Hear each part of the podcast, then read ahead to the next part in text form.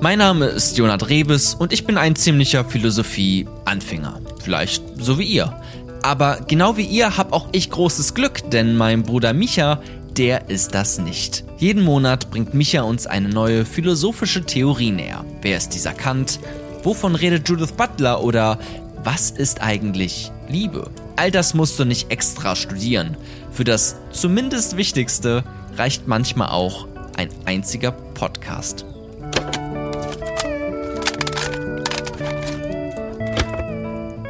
Diese Episode handelt vom Ende der Philosophie. Außerdem vom Ende der Kunst, der Moral, der Religion und allen anderen Phänomenen, über die es sich nicht zu sprechen lohnt. So zumindest behauptet es Ludwig Wittgenstein.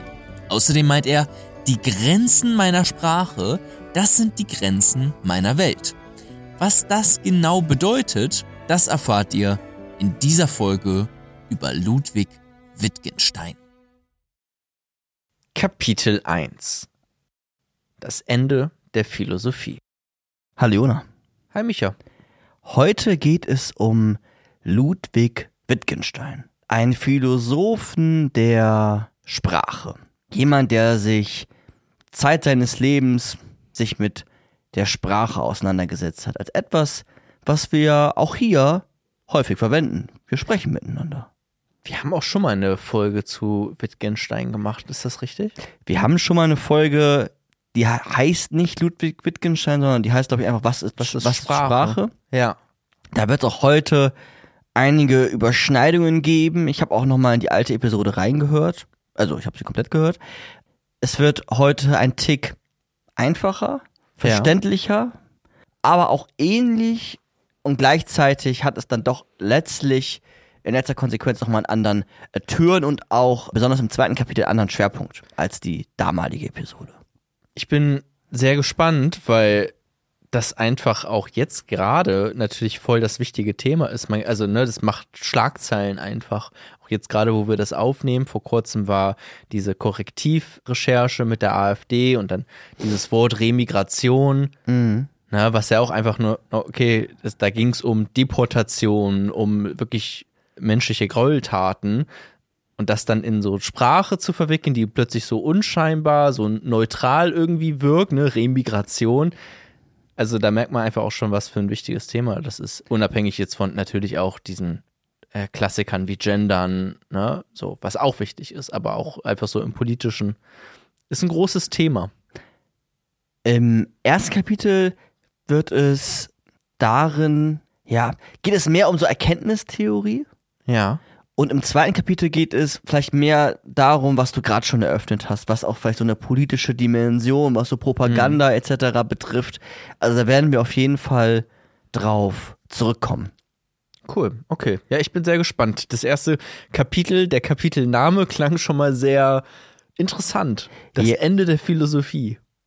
Ganz genau, das Ende der Philo Philosophie, weil das hat der Ludwig Wittgenstein ausgerufen bevor wir da hineinspringen in den äh, thematischen Dschungel, ja.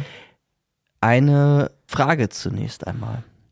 An mich nehme ich an. Genau, eine, eine Frage für, für dich, mhm. um so ein bisschen reinzukommen. Versuch sie einfach ganz assoziativ, das, was dir ja, als erstes so in den Kopf geht, genau damit das zu beantworten, nämlich welche Macht hat Sprache, beziehungsweise hat Sprache sogar Grenzen? Das sind jetzt zwei Fragen. Kannst ja da selber gucken, was für dich. Hat Sprache Grenzen? Mache ich vielleicht mal die Frage zuerst.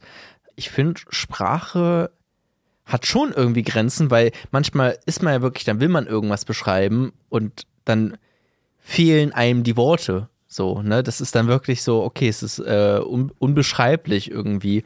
Das ist auch in den äh, in den Büchern von H.P. Lovecraft, ne, diese mhm. Horrorbüchern, mhm ist jetzt lange her, dass ich die gelesen habe, aber ich meine, das ist auch immer, immer so, dass er oft die Sachen einfach irgendwann gar nicht mehr beschreibt, sondern einfach nur noch sagt, das ist so der, der unvorstellbarste, größtmöglichste Horror einfach, ne? Also einfach nur in so einer, es ist so krass, man kann es gar nicht mehr in Worte fassen. Ne? Also da finde ich schon, okay, Sprache hat auf jeden Fall Grenzen, was eigentlich schade ist. Aber man kann schon ganz schön viel mit Sprache einfangen. Mhm. Und die andere Frage war, ob Sprache Macht hat. Ja. Würde ich auch auf jeden Fall, ne, ich habe das gerade eben schon angesprochen mit diesen Remigration, ne? Also natürlich hat das dann Macht, irgendwie Dinge zu verschleiern, beispielsweise. Ne? Oder Gender, ne, sind irgendwie okay, kann man drüber diskutieren, sollte man aber auch drüber diskutieren, wie viel Macht da die Sprache auch in solch Geschlechterfragen hat. Ne? Also wenn ich dann immer von Astronauten, Astronauten rede, was ist dann mit jungen Frauen, fühlen die sich dann, oder äh, jungen Mädchen, fühlen die sich dann angesprochen, auch Astronaut werden zu können, wenn sie nie gehört haben, dass es auch Astronautinnen gibt. Ja. Ich würde erstmal sagen, ja, Macht hat, äh, Sprache hat da schon ziemlich viel Macht. Ich würde es nicht verabsolutieren, dass man sagt, okay, du musst nur die Sprache ändern und der Rest ergibt sich dann so. Aber ich glaube, man darf das nicht unterschätzen.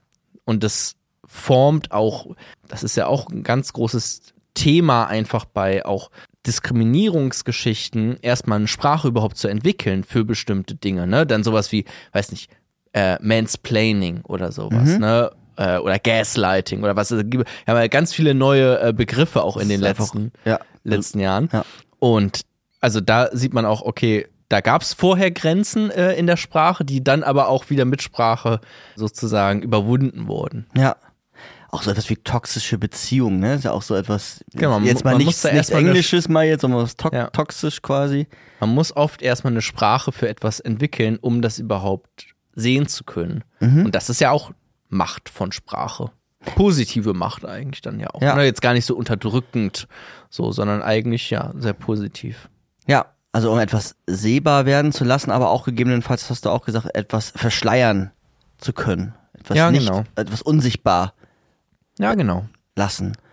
Und er sagt auch an der ein oder anderen Stelle, dass die Grenzen deiner Sprache die Grenzen deiner Welt sind. Was das genau bedeutet, das eröffnen wir heute noch. Aber es wäre ja spannend dann zu gucken, was das in dem Zusammenhang mit H.P. Lovecraft, was du gerade sagtest, wenn man das Zitat dazu nimmt, Hm. Grenzen deiner Sprache sind auch immer die Grenzen deiner Welt, dann ist es vielleicht gar nicht so einfach, das genau zu verstehen, was er dann da gerade sagen will, beziehungsweise was will er eigentlich damit sagen, wenn er sagt, es ist das Unbegreifliche, das, das nicht Greifbare. Ludwig Wittgenstein selbst hat von 1889 bis 1951 gelebt. Also 62 Jahre. Der ist ungefähr zur gleichen oder ist, hat zur gleichen Zeit gelebt wie Martin Heidegger zum Beispiel, den wir hier auch schon mal hatten. So einer der großen Existenzphilosophen. Und er hat auch zwei Weltkriege mitgemacht, Okay. was man vielleicht auch immer so als Hintergrundschablone, glaube ich, wissen sollte.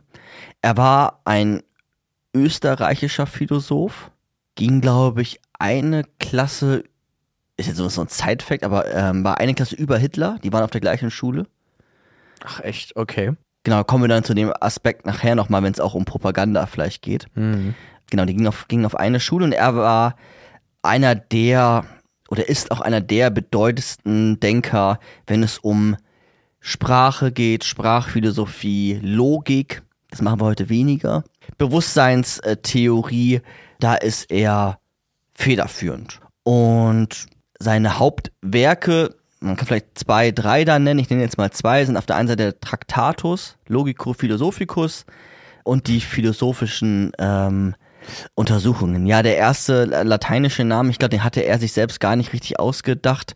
Ich glaube, das hat der Verlag damals gesagt, damit es ein bisschen spannender klingt.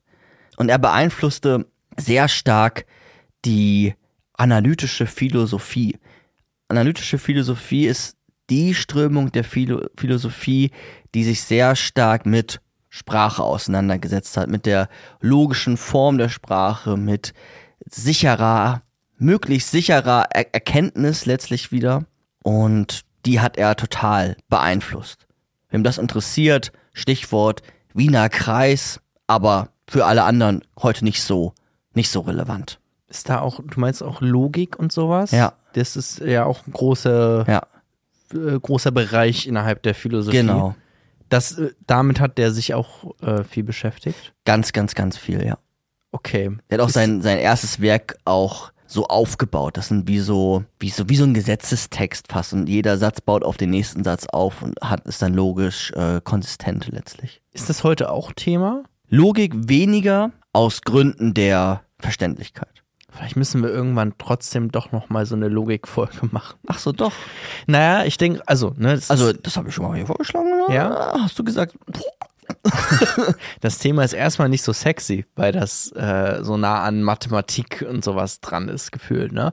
Aber vielleicht ist das gar nicht mal so schlecht, um auch ein bisschen mehr über, naja, philosophieren ist ja auch, auch okay, mit Argumenten, logisch argumentieren. Das ist irgendwie ein Zirkelschluss. Aber ne, vielleicht gar nicht schlecht, da mal eine eigene Folge drum zu machen, für Einsteiger. Ja, genau. Man kann Logik auch nochmal unterscheiden für euch da draußen. Einmal in so Logik, formale Logik, das ist so wie Mathematik und in die Argumentationstheorie. Und das ist dann vielleicht sogar nochmal auch interessanter für da draußen. Wie funktioniert so ein Argument und warum macht da- das Argument Sinn und das Argument überhaupt gar keinen Sinn? Und wie werden wir eigentlich manipuliert durch Argumente? Das ist vielleicht nochmal interessant. Finde ich nämlich auch. Er hat jetzt den Versuch gestartet oder gesagt, dass so die großen Begriffe der Philosophie, die ganz großen, Schönheit, das Gute, Sein und Werden, all die, die sind nicht wirklich definiert. Und er versucht jetzt von diesen großen Begriffen in seinem ersten Schritt, das ist jetzt quasi Ludwig Wittgenstein 1, so muss man sich das vorstellen, seinem ersten Schritt, der ändert das irgendwann nochmal, versucht er sich jetzt von diesen so großen Begriffen zu entfernen, weil er sagt, na, die können wir nicht überprüfen, die sind nicht verifizierbar, wie sollen wir darüber Experimente machen, was soll jetzt sein, was soll werden bedeuten, was ist das Schöne, was ist das Gute, was ist das Gerechte, da, da sagen wir nichts über die Welt, wenn wir diese Begriffe verwenden. Wir sagen letztlich nichts, aber er möchte, dass wir etwas über die Welt sagen können. Und das mit nahezu messerscharfer Präzision. Also ganz, ganz, ganz scharfe Definitionsklärungen. Und das sagt er, wir können Erkenntnis darüber gewinnen, wenn wir uns die Sprache genau angucken, wenn wir die Sprache, naja, richtig verwenden, so wie Wittgenstein es dann vorschlägt, wenn es um den wissenschaftlichen Gebrauch geht.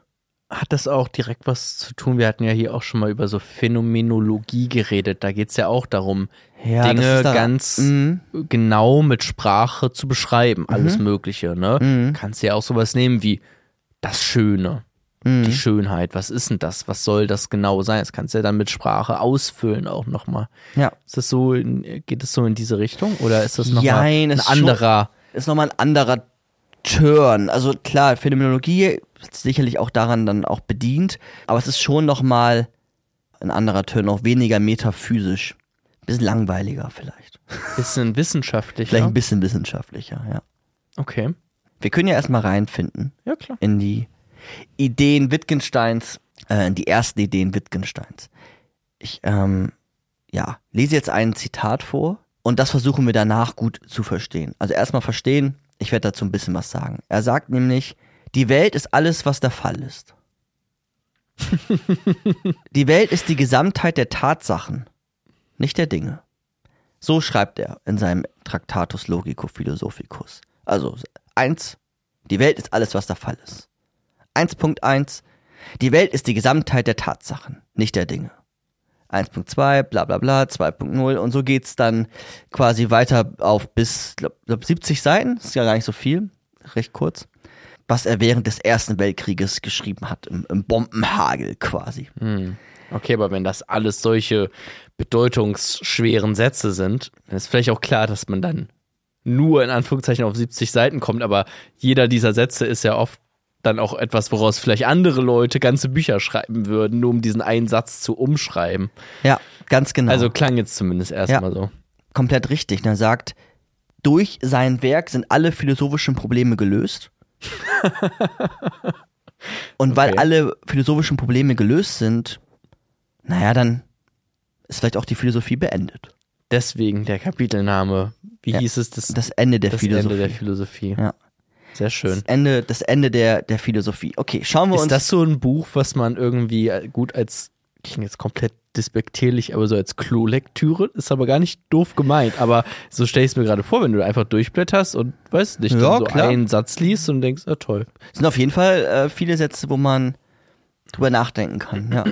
Also die Welt ist alles, was der Fall ist, kann man ja erstmal drüber nachdenken, okay, Ja, was, das, da was meint er damit? dabei. Genau, was meint er damit? Und das versuchen wir jetzt nochmal so ein bisschen besser zu verstehen. Also nochmal zur Wiederholung, die Welt ist alles, was der Fall ist und die Welt ist die Gesamtheit der Tatsachen. Nicht der Dinge, der Tatsachen. Und es ist jetzt auch gar nicht so kompliziert. Er sagt uns letztlich, oder er versucht uns mit den, mit den beiden Sätzen äh, zu verdeutlichen, dass die Welt durch Tatsachen bestimmt sind. Und Tatsachen sind Dinge, die überprüfbar sind, die tatsächlich stattfinden.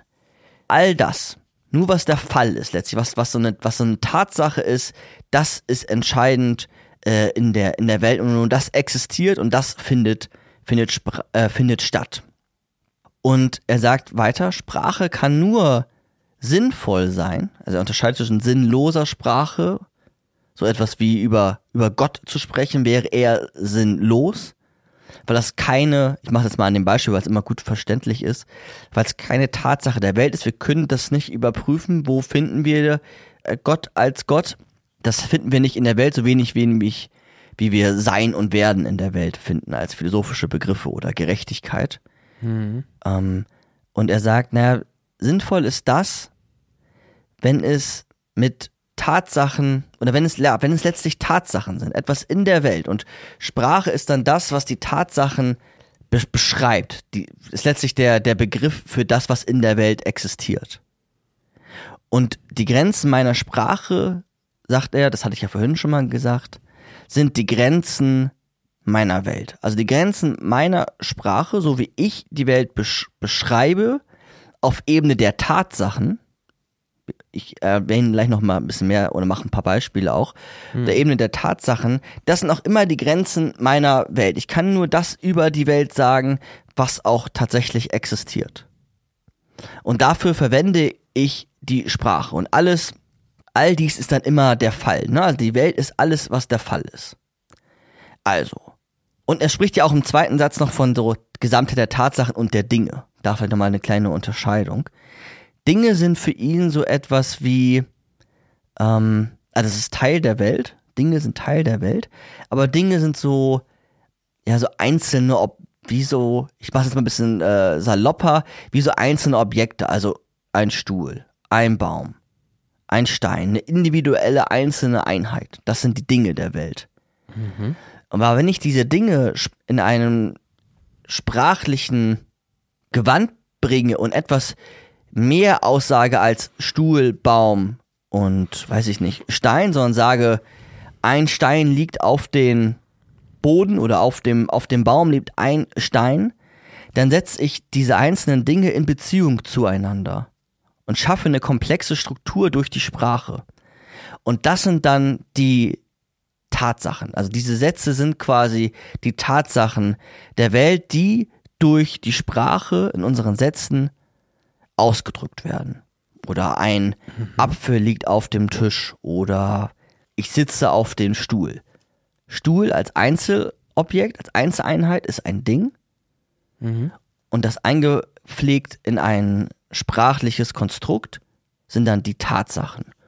Und wir leben in einer Welt, Also wie sich diese Dinge dann sozusagen in unserer Welt verhalten, ist es ja eigentlich auch. Ne? Ja, genau, wie sich die Dinge verhalten. Und die Welt ist die Gesamtheit der, der Tatsachen. Es sind nicht nur der Dinge, sondern es ist die Gesamtheit der Tatsachen. So wie wir die Welt dann letztlich in unserer und mithilfe unserer Sprache beschreiben. Und wie gesagt, auf einer Ebene, wo es immer überprüfbar sein muss. Ja, okay.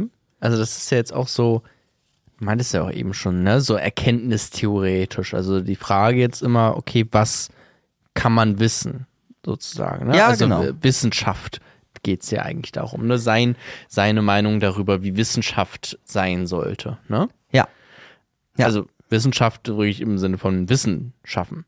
Das ist doch schon eigentlich so sehr empirisch, Ja. oder? Also, ne, die jetzt nicht eben mit solchen so rational irgendwie äh, über Dinge nachdenken, sondern wirklich so empirisch auf die Welt schauen, auf die Dinge in der Welt schauen, zu- schauen, wie verhalten sich diese Dinge in, in der Welt und ergeben dann welche Tatsachen. Mhm.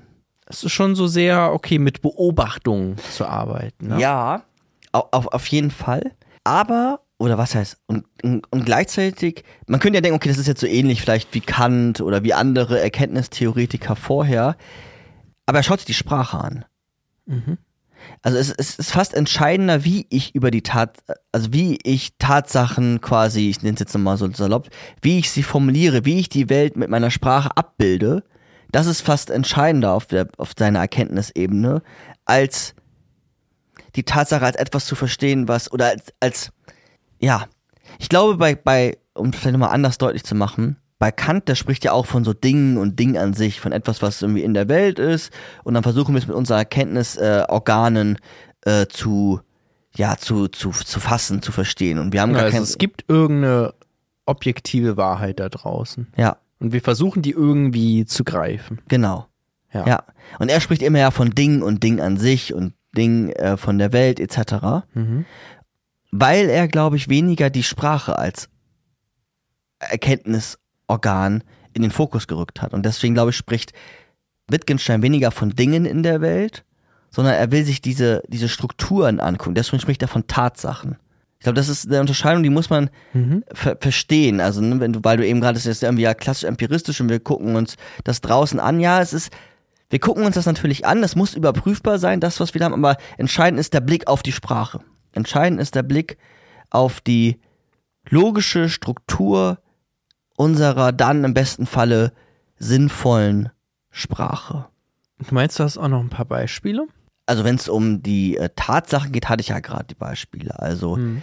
ne, es ist nicht nur, ich gucke mir Baum, Stuhl und Tisch an, sondern ich bringe die in ein gesprachliches äh, Geflecht, in ein, eine komplexe Struktur und dann kann ich von, von Tatsachen in der Welt sprechen. Und das sind Und vielleicht kannst du da noch mal was zu sagen zu dieser, weil du ja gerade meinst, und ich meine, das ist ja auch das Thema, äh, Sprache. Warum ist das jetzt so wichtig, die Sprache? Oder was bringt uns das, wenn wir jetzt sagen, ja, Sprache ist da ganz, ganz wichtig? Also klar, sonst kann ich ja auch diese Sätze gar nicht formulieren von irgendwie, ja, da äh, ist eine Tasse, steht da auf dem Tisch. Aber du hast es jetzt gerade so betont, als wäre das so ein, so ein großes Es Ding, diese, Ja, diese es ist Sprache. unser Mittel oder es ist unser Zugang zur Welt. Ja. Und weil es unser genuiner Zugang zur Welt ist, sollten wir uns den auch genau angucken, wenn wir wissen wollen, was wir wissen können. Also vorher andere Empiriker, die Mhm. ne, so vielleicht versucht haben, Wissen zu schaffen, in denen sie Dinge beobachtet haben. Ne, die haben dann vielleicht gesagt, na, es ist jetzt eine Tatsache, dass da eine Tasse auf diesem Tisch Mhm. steht, was jetzt hier gerade der Fall ist. Äh, neben Micha, eine Tasse Kaffee. Und Wittgenstein würde sagen, ja, aber lass uns ganz, ganz genau, sprachlich ganz genau sein, dann können wir vielleicht noch viel mehr darüber aussagen, was hier gerade wirklich die Tatsache, einer Tatsache entspricht. Weil vielleicht ist es auch mehr als nur eine Tasse, die auf einem Tisch steht. Das ist jetzt so ein simples Beispiel, dass es vermutlich am Ende ist es nur, okay, sie ist noch eine blaue Tasse und so, man kann es noch irgendwie beschreiben. Aber am Ende sind es ja auch noch mal kompliziertere wissenschaftliche Fragen vielleicht, wo Ja. es wirklich Sinn ergibt, nochmal genauer sprachlich zu sein, um die Dinge noch präziser ausdrücken zu können. Es ist das quasi, was er versucht hat zu betonen und zu sagen, Leute, vergesst nicht, ne, Sprache ist ganz, ganz wichtig, sonst habt ihr am Ende ganz einfache Theorien von der Welt, die vielleicht so gar nicht wirklich stimmen. Genau, und Theorien, die so ein bisschen im luftleeren Raum wirken. Aber die Tasse vor mir ist, lebt, der existiert da nicht im luftleeren Raum, sondern sie existiert durch die letztlich Abbildung meiner Sprache. Also lass uns die Sprache genau angucken. Es ist nichts Luftleeres. Wir sind kein leeres Blatt Papier, sondern wir formen die Welt durch Tatsachen. Und er sagt jetzt, dass es letztlich die Aufgabe der Sprache ist, die Welt abzubilden. Also er spricht auch von so einer Abbildtheorie.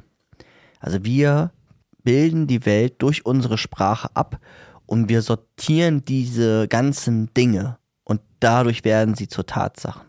Wir sortieren durch die Sprache die einzelnen Dinge in der Welt und dadurch werden es Tatsachen.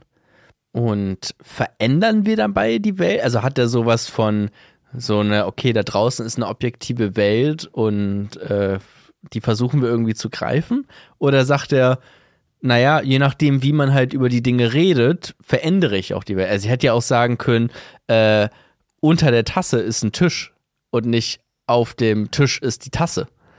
Mhm. So, ne? Das impliziert ganz andere Dinge, die überhaupt gar keinen Sinn ergeben, weil eigentlich steht dieser Tisch immer da und dann stellt man da Dinge drauf.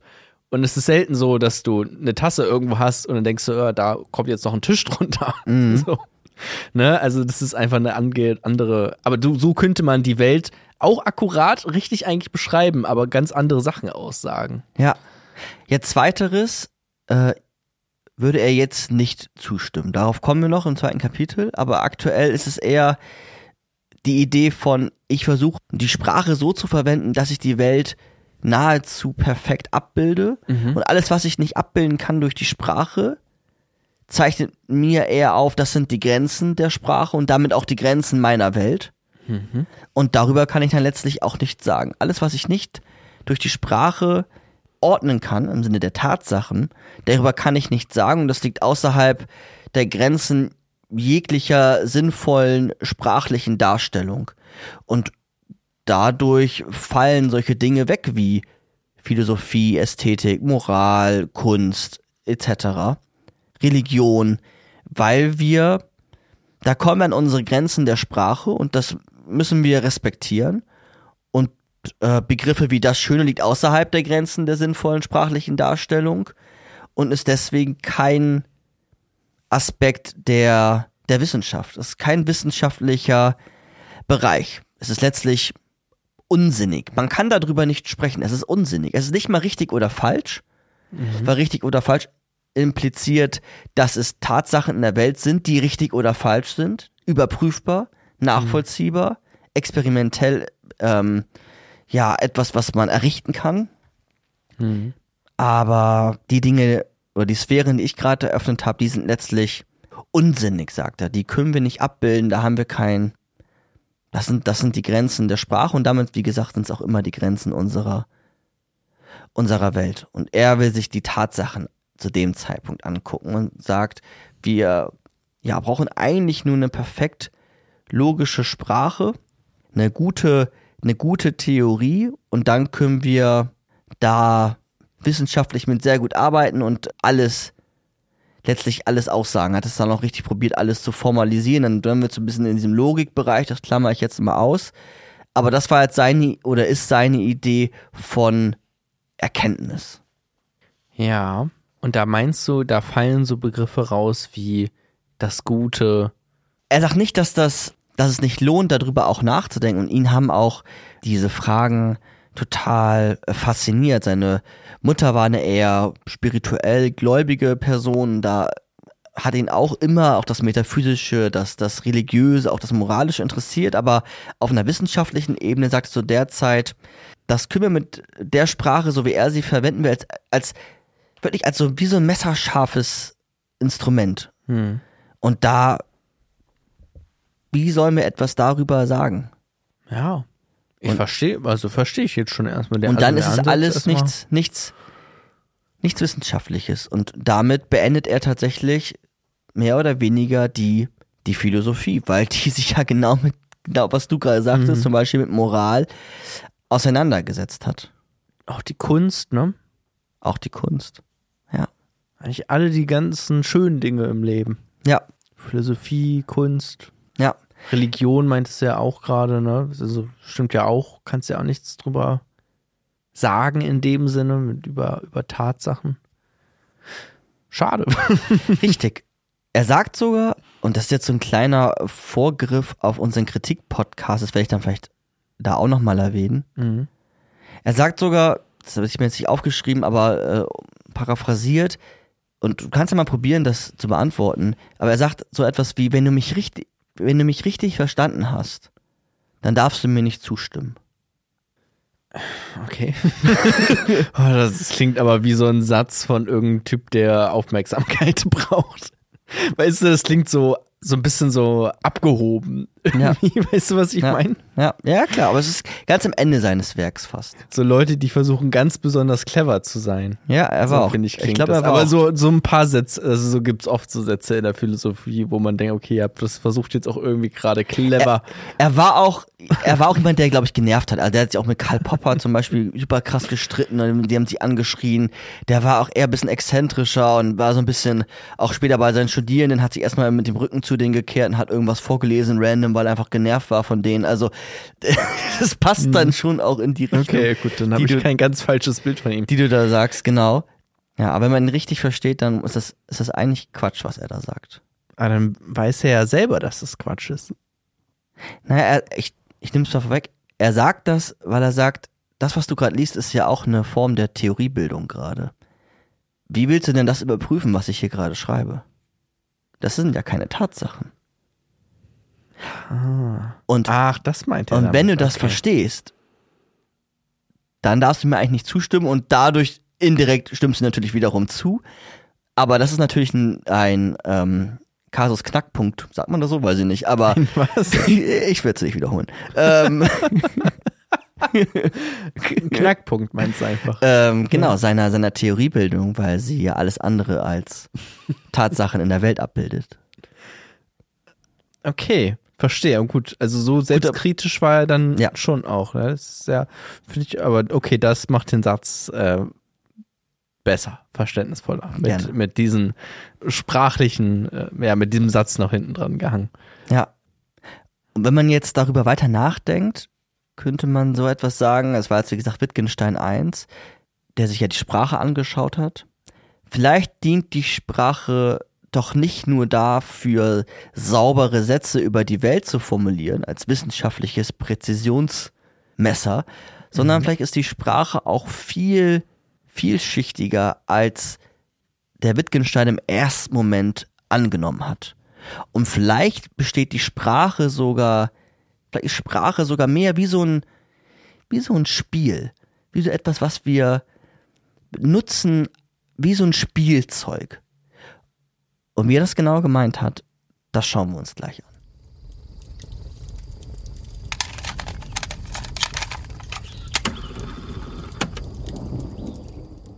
Kapitel 2 Das Spiel der Sprache. Ausgangspunkt hier ist nun die Alltagssprache. Also keine rein logische Kunstsprache, Wissenschaftssprache, Abbildtheorie, die wir gerade hatten, Ja. sondern Wittgenstein Jahre später hat sich letztlich nochmal der Philosophie gewidmet, zwischendurch ein bisschen Pause gemacht, als Lehrer gearbeitet und ein Haus gebaut und hat sich jetzt die Alltagssprache angeschaut. Also die Sprache, so wie wir sie in der Regel auch verwenden. Und das jeden Tag. Und für ihn war es nun wichtig zu schauen, wie verwenden wir eigentlich Begriffe, beziehungsweise was bedeuten die Begriffe in dem Moment, wenn wir sie verwenden oder wenn wir sie gebrauchen. Also eine Bedeutung hängt nämlich meistens davon ab, wie wir einen, einen Begriff, ein Wort gebrauchen. Und um das gut verstehen zu können, müssen wir wissen, sagt er, wie das Spiel der Sprache eigentlich gespielt wird. Wie, wie funktioniert das genau? Was sind da, die Begriffe sind vielleicht gar nicht so ganz klar wie noch in, in Teil 1, Ende der Philosophie, sondern es ist, ja, es steht immer in einer Abhängigkeit zum jeweiligen Sprachspiel. Und wir lernen, sagt er, durch Sprache uns in der Welt zu verhalten. Und in dem Moment, wenn wir uns verhalten, nutzen wir in aller Regel auch unsere Sprachen und, und die Sprache beeinflusst unsere Welt, unsere Grundannahmen, unsere Wirklichkeit.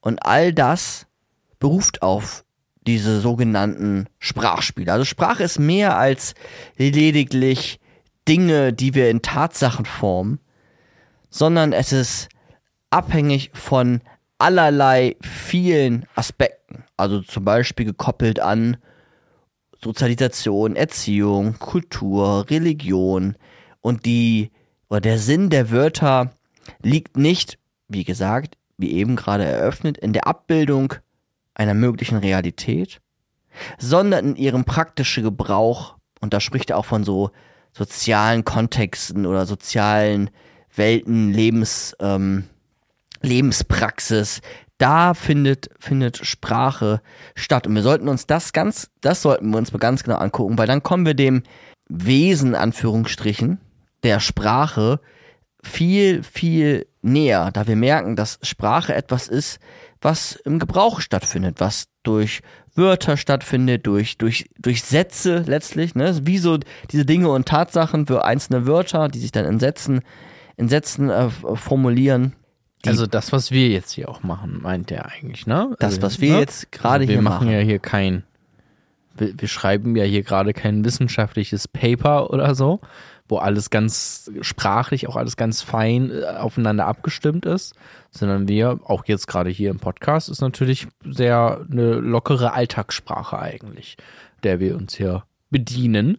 Und das hat er sich jetzt auch nochmal ganz genau angeguckt und meinte, da erkennst du das eigentliche Wesen Ja. der Sprache. Ja, genau, nämlich diese, die sogenannten Sprachspiele, also Ja. Sprache eingepflegt in den Gebrauch, in soziale Kontexte, wie wir einzelne Begriffe, Wörter und Sätze gebrauchen letztlich. Also die Gebrauchstheorie der Sprache, sagt er auch. Okay. Und diese Gebrauchstheorie der Sprache, die ist, ja, die ist prozesshaft, die ist auch immer historisch bedingt, die ist veränderbar. Das ist etwas, was soziale Praxis auch beschreibt. Also um Sprache gut verstehen zu können, ist es auch wichtig, sich soziale Praktiken genau anzugucken, den Menschen genau zu, zu beobachten. Und jedes Sprachspiel, also die Verwendung der Sprache letztlich, jedes Sprachspiel folgt dann gewissen Regeln, gewissen Konventionen, gewissen Kontextualisierungen. Und es gibt, so sagt er, eine, eine, eine, Vielzahl, eine Mannigfaltigkeit an unterschiedlichen Arten der Sprachspiele. Wir verwenden immer eine andere, leicht andere Form der Sprachspiele, es sind leicht andere Regeln, andere Konventionen, aber Sprachspiele folgen dieser Gesetzmäßigkeit von, naja, dass es zwischen Menschen ist, es ist nicht alleine etwas, sondern es findet zwischen Menschen statt und es folgt gewissen, ja, Reglementierungen, Konventionen etc. Aber was meint er denn genau mit Sprachspielen? Ist das einfach nur ein Begriff für irgendwas ganz Banales? Oder, oder also. Sprachspiele sind jetzt das, wie wir unsere Sprache verwenden. Und er benutzt, glaube ich, den Begriff des Spielens, weil der impliziert letztlich oder er meint damit, dass es immer im sozialen Kontexten ist. Also es gibt für ihn, das können wir am Ende auch nochmal oder im Aufnahmeschluss diskutieren, für ihn kann es so etwas nicht geben wie eine Privatsprache. Es kann nicht funktionieren. Privatsprache? Ja, es kann, du kannst dir nicht eine eigene Sprache ausdenken. Das funktioniert nicht, die nur du verstehst. Das wird, das, das geht nicht. Sondern Sprache, wie gesagt, können wir dann nochmal, Sprache ist immer eingepflegt in sozialen Kontext und besteht wie aus so ein, so ein Spiel. Also, wir haben eine gewisse, wir haben zum Beispiel unsere Sprachspiele, die wir in der Familie, wie wir uns in der Familie zum Beispiel unterhalten. Da haben wir gewisse Insider, gewisse Konventionen, informelle Regeln und danach handeln wir und sprechen wir auch. Oder es gibt das Sprachspiel jetzt hier im Podcast, wo du und ich uns ganz anders unterhalten, ganz andere Codewörter haben, ganz nach ganz anderen Regeln agieren. Es ist wie so ein, jeweils vielleicht wie so ein kleines Rollenspiel. Auch auf der Arbeit sind wir, haben wir eine andere, verwenden wir andere Sprachspiele letztlich. Da kannst du einen gewissen Begriff sagen und deine Kollegin oder dein Kollege wissen sofort, wie sie handeln müssen. Dieses Beispiel macht Wittgenstein auch. Wohingegen, wenn du diesen Begriff im Kontext Familie sagen würdest, dann würde keiner wissen, was du genau meinst, wenn du von, keine Ahnung, Klinkenstecker, was auch immer, äh, sprichst. Das dann würden dich die Personen irritiert anschauen, weil sie nicht Teil dieser Konvention, Konventionen sind.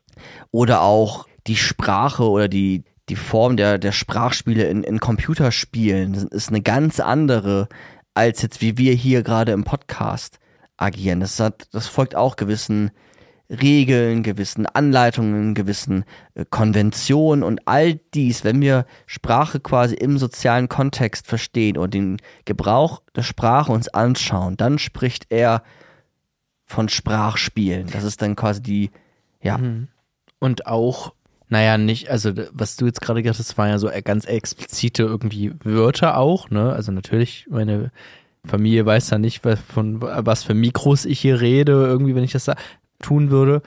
Aber auch so, naja, dann auch wieder so Bedeutungen. Ne? Mhm. Wenn ich jetzt, ja. wenn man irgendwie, naja, auf einer Familienfeier jemanden um etwas bittet, hier kannst du bitte nochmal irgendwie jetzt gleich einmal, äh, weiß nicht, hier einmal sauber machen oder sowas, ne? So, dann ist ganz klar, äh, oder dann ist halt eben, also dann ist das so eine, so eine Bitte. Was auch ein Sprachspiel ist. Also die, mhm. das Sprachspiel der Bitte ist ein anderes als ein Sprachspiel des Befehls zum Beispiel. Genau, und da ist es eine explizite Bitte und ich würde mich jetzt auch nicht groß wundern, wenn jemand erstmal dann doch sagt so, ja, ja, okay, mache ich und dann, äh, weiß nicht, sieht man den aber auch fünf Minuten später schon wieder am Handy so und dann ist er vielleicht erstmal am Handy, wäre ich ja jetzt nicht sofort wütend oder sowas, ne? So, das ist dann einfach alles ein bisschen lockerer, will ich sagen, in so einem familiären Kontext. Mhm. Und wenn ich jetzt hier auf der Arbeit jemanden drum bitte, mach doch mal bitte, ähm, weiß nicht, bau doch mal hier bitte die Kamera auf. Und wenn der dann fünf Minuten später am Handy plötzlich hängt, dann würde ich denken, ja, nee, also so war das jetzt gar nicht gemeint. Es war schon ein Befehl eigentlich quasi, ja. sozusagen. Ne? Also auch da haben so sehr ähnliche Sätze eine ganz andere Bedeutung. Ganz genau. Und die Bedeutung eines Wortes ist. Also, weil das unterschiedliche Sprachspiele dann sind, die man spielt, richtig? Ja. Ja. Okay. Und die Bedeutung eines Wortes ist dann immer auch ähm, sein Gebrauch in der Sprache. Also die Bedeutung eines Wortes ist der Gebrauch in der, in der Sprache selbst. Und das sind diese Sprachspiele. Ne? Auch so etwas wie die Bedeutung des Wortes äh, Bank kann natürlich unterschiedlich sein. Spreche ich jetzt von der Bank, äh, wo ich Geld abhebe oder wo ich mich draufsetze, diese typischen Teekästelchen mhm. so ein bisschen. Ja. Und die Bedeutung eines Wortes ist dann wirklich wichtig, wie ich es gerade gebrauche. Und mit gebrauche ist immer auch gemeint, und das ist, das muss man nochmal, glaube ich, verstehen, dass es für ihn dann auch wichtig ist, dass das etwas ist, wenn wir von Gebrauch, so habe ich ihn zumindest verstanden, wenn wir von sprachlichen Gebrauch sprechen, dass es dann auch wieder etwas ist, was dann tatsächlich in der Welt stattfindet. Also wie diese Tatsachen vorhin. Also es ist auch überprüfbar. Es ist etwas, was wir beschreiben können. Also der Gebrauch der Sprache ist das nicht so relevant oder das hat er nicht in dem Fokus, welche Intention ich habe zum Beispiel. Welchen mhm. Gedanken vorher ich dem formuliere, wie ich etwas interpretiere. Das kann man alles bei Wittgenstein theoretisch auch kritisieren. Dann ist es wirklich eher das, wie, was ich tatsächlich sehe, das tatsächliche Verhalten, das tatsächliche Tun, das tatsächliche dann auch äh, sprechen in dem Moment, was ich dann auffangen kann und dann äh, sprachphilosophisch auch äh, beispielsweise kritisieren kann. Okay. Sprachspiele entsprechen immer auch, sagt er, unserer Lebensform. Also Sprachspiele sind nicht eingefangen in einem Vakuum, sondern und entsprechen unserer Lebensform. Das hatte ich ja eben auch schon mal. Sind eingebunden in sozialen Kontext, und das muss man, glaube ich, auch gut, gut verstehen, dass Sprachspiele, wenn du mit der Sprache spielst, also wenn wir jetzt hier gerade sprechen, dann eröffnest du auch immer einen Teil deiner Persönlichkeit in dem Sprachspiel selbst. Also die Spielenden der Sprache verraten quasi immer auch etwas über ihre Erziehung, Sozialisation, Bildung, Genetik, Alter, was auch immer. Mhm. Wir verraten da drin immer auch etwas. Und wir spielen ganz, ganz unterschiedliche Sprachspiele an vielleicht sogar nur einen Tag.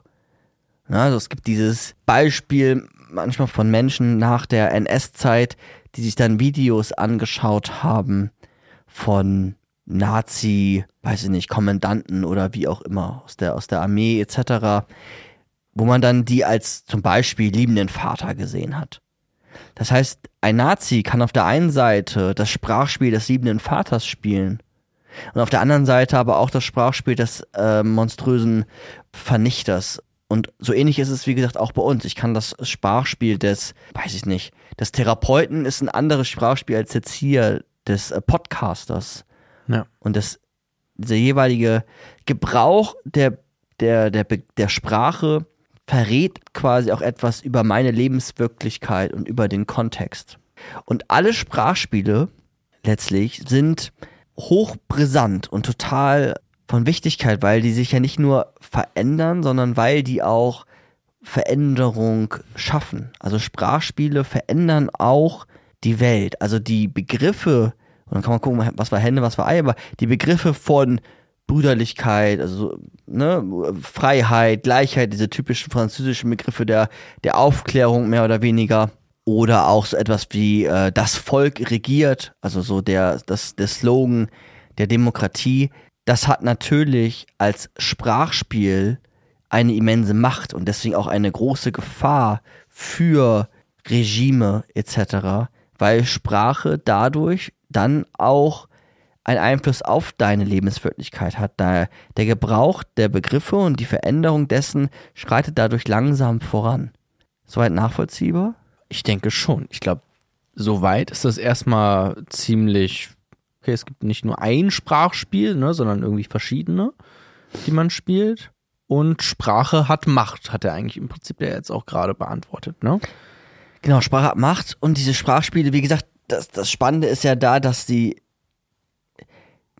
dass man sich bewusst wird, äh, in welchem Gebrauch sie gerade stattfindet. Und sich dann den Gebrauch auch anguckt. Also den Gebrauch tatsächlich der Sprache. Was meinst du? Also, oder was also meinst du damit? Tatsächlich den, den, den, den Lebens, den Lebenskontext, mhm. die Erziehung, die Sozialisation, dass, dass das immer auch etwas über dich verrät und offen, offenlegt.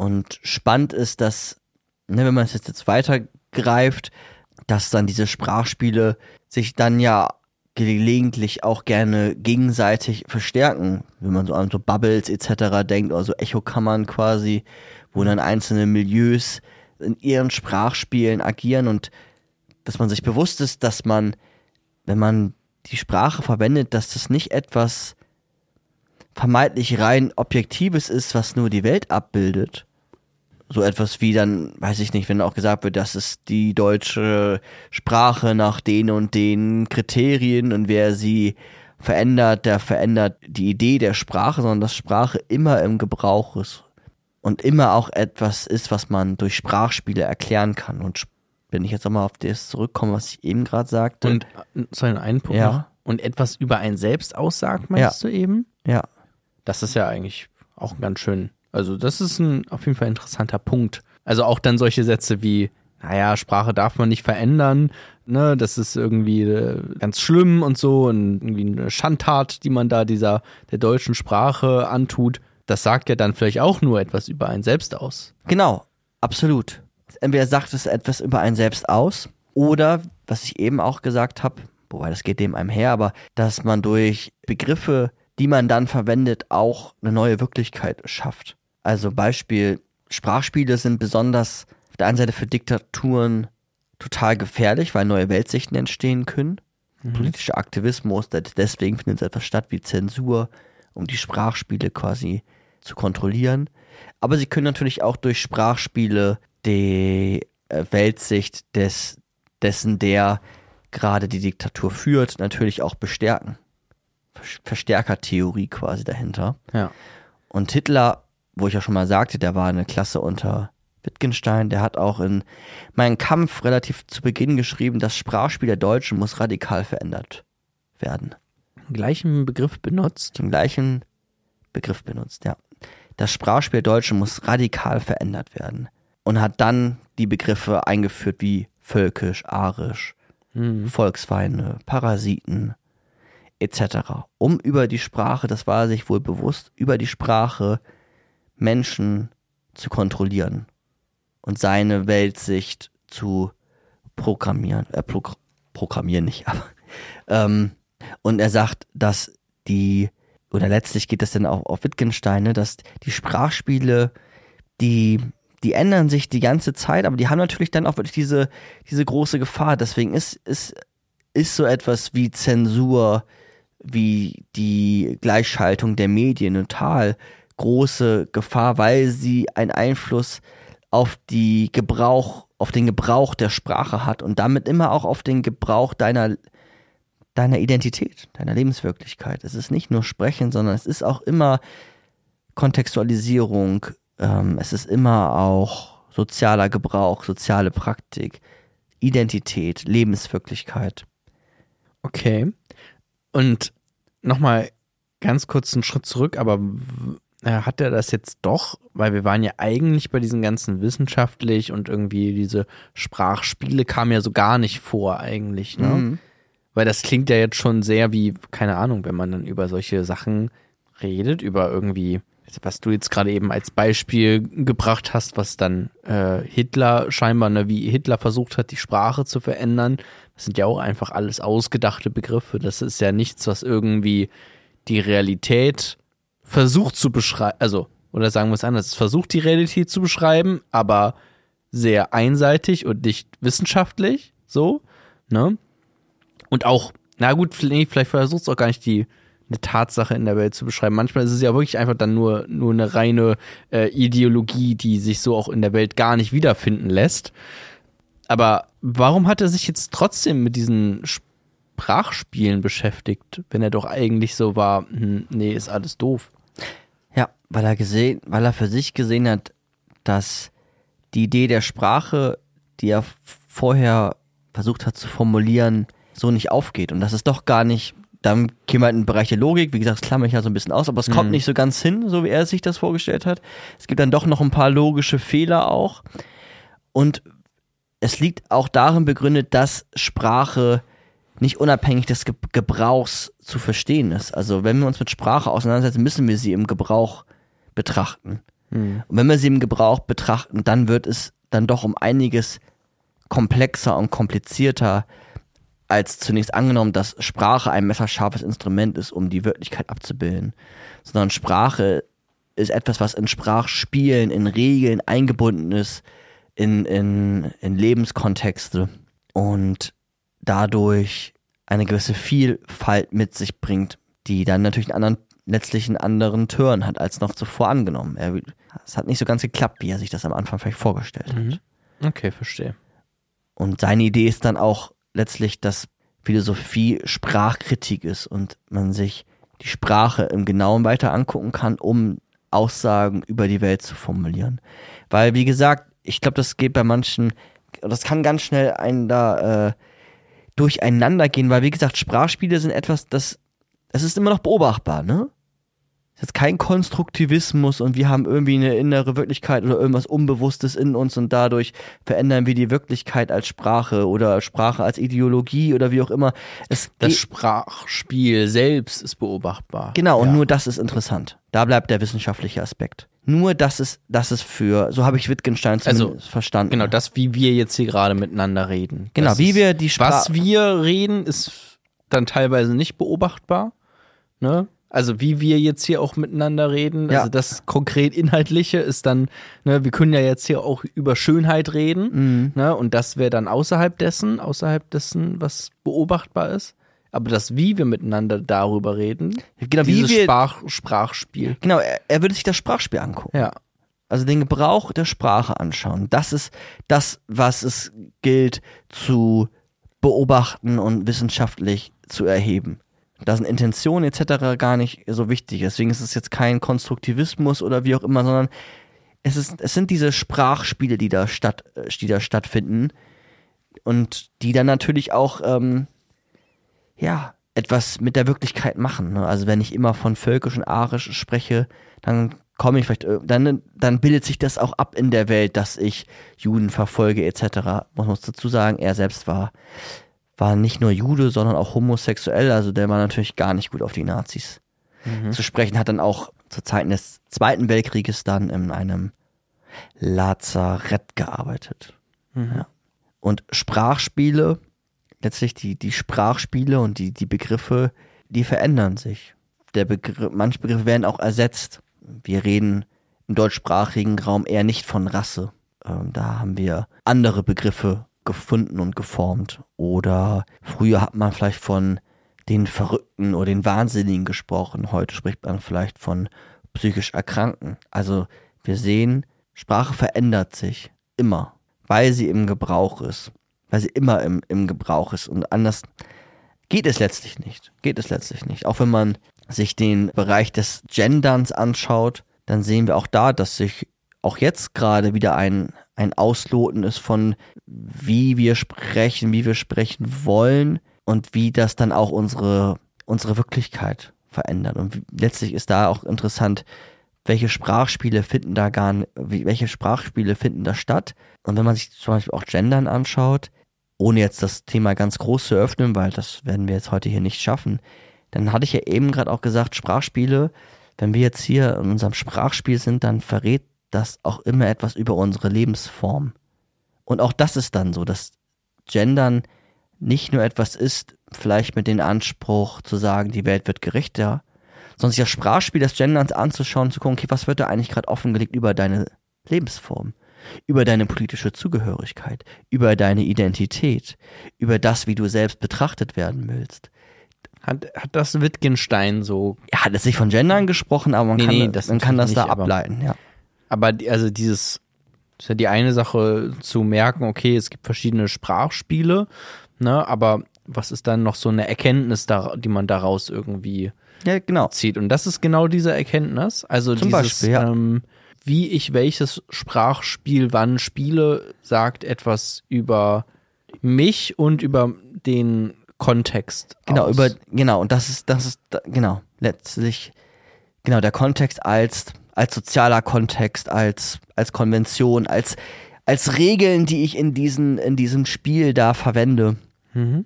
Genau, und das sagt ganz äh, viel über einen aus. Und das ist ja auch etwas, also finde ich zumindest, was es lohnt, mal mitzunehmen, dass man nicht nur schaut, zum Beispiel, ich will jetzt gerechter sprechen, weil dadurch, Zirkelschluss, die Welt gerechter wird, sondern es ist ja interessant, welches Sprachspiel da eigentlich stattfindet und was sie über Zugehörigkeit, Anerkennung, sozialen Konsens, vielleicht auch Abgrenzung, was sagt das eigentlich alles da aus? Also was können wir beobachten? Man kennt das vielleicht, dass man äh, sagt, okay, mit Leute, die gendern, die gendern vielleicht auch nur, weil sie eigentlich ausdrücken wollen, aus welchem politischen Lager sie stammen, ne? was ihnen wichtig ist, nämlich Gerechtigkeit, ähm, auch äh, Schutz von Minderheiten, Feminismus, ne? Das ist ja, all das drückst du ja aus, während du genderst. So, ne? Geht's dann nicht nur darum, um diesen wirklich praktischen Nutzen von Gendern, der vielleicht da ist, sondern halt auch um diese ganzen Bedeutungen, die da mitschwingen, wenn man jetzt äh, gendert. Das gleiche gilt aber natürlich auch, wenn Leute, naja, ich muss da jetzt an Markus Söder oder sowas denken, ne? Absolut. die Södi. sich dann so ähm, drauf einhauen, dass Gendern sogar verboten werden muss an bestimmten äh, Institutionen, öffentlichen Institutionen, ne? Und halt immer so dagegen wettern. Das ist ja dann auch nicht nur eine Inhalt, also ne, deswegen, dann lass uns mal den ganzen Inhalt beiseite. Äh, Mhm. Ist das jetzt gut äh, oder schlecht zu gendern? Erstmal beiseite jetzt nur dieses Sprachspiel sich dann anzuschauen und zu gucken, okay, die einen sagen das und das damit aus und Söder, der jetzt dann ne, sagt, okay, ist alles doof und das sollte man lassen und bla bla bla, äh, vielleicht sogar verbieten an bestimmten Stellen. Dieses Sprachspiel sagt auch ganz viele andere Sachen aus.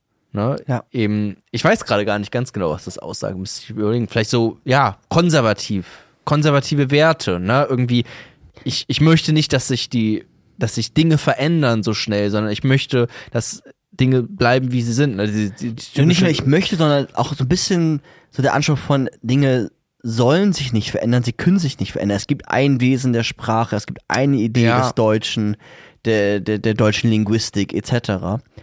Und wenn man dann sagt, okay, aber Genau, was das ist eine We- Wesensbestimmung, ne? Ja. hier so eine große philosophische Essenz. Idee eigentlich, die immer wieder scheitert, große Wesensbestimmungen, ja. Immer, ja. Deswegen finden wir ja auch den Existenzialismus so toll, ne? Weil der ja eben. Fand, fand Wittgenstein tatsächlich auch immer spannend. Ja, ich hab, er hat ja zur Zeit in Heideggers gelesen. ja. Weil das ist ja eben dann nicht so, dass du sagst, okay, Dinge sind so und so. Einfach.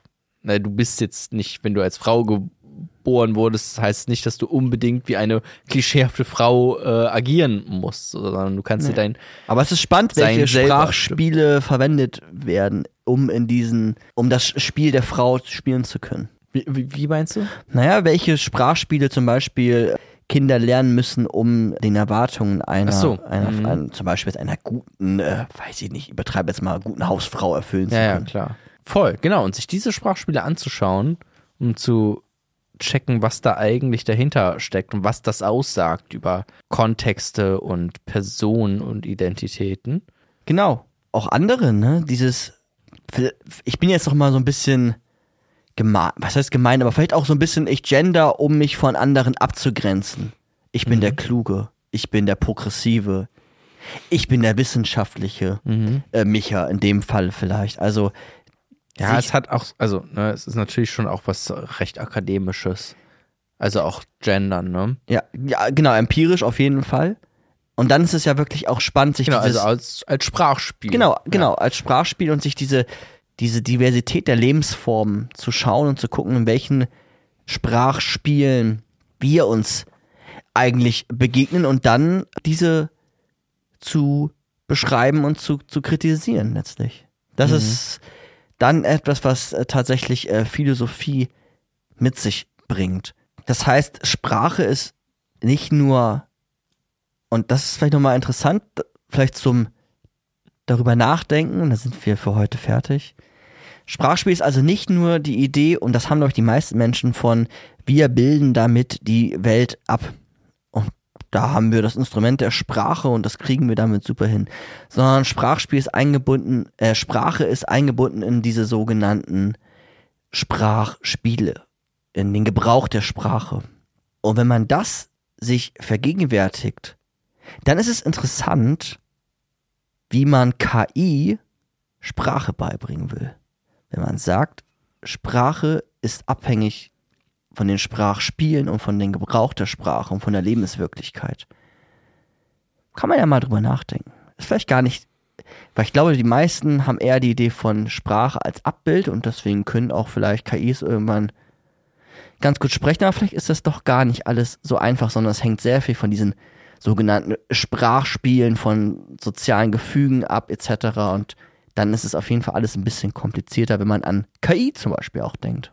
Voll, also vor allem, wenn man dann noch so Sachen reinnimmt wie Intentionen, die man hat bei Sprache, ne? Oder halt. Genau, das ist dann die, das hat dann, äh, für die, die es interessiert, äh, Mhm. Searle, Sprechakt-Theorie, der das nochmal so ein bisschen weiterentwickelt, da geht's dann auch genau darum unter anderem, ja.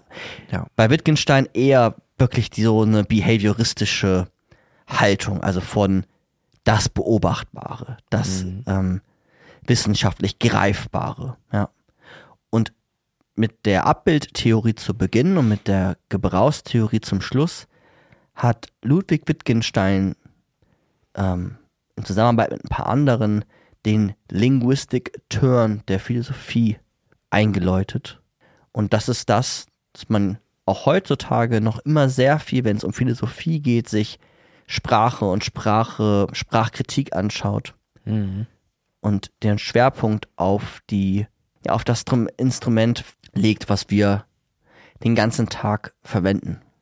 Deswegen sind auch Philosophen immer so oder PhilosophInnen so pedantisch, wenn es darum geht, auch verwend mal den Begriff richtig. Ja. Das hat eine Geschichte, ja. Deswegen ist vielleicht auch akademischer Sprech manchmal so kompliziert, ne? Mhm. Da sagt man ja dann auch immer so, okay, kannst du ja leichter ausdrücken, ne? aber man will halt sehr präzise dann sein in der Sprache.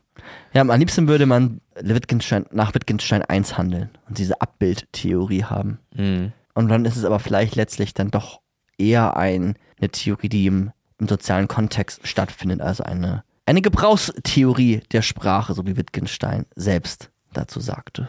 Okay, das war's, Micha. Das war's für heute, Jona.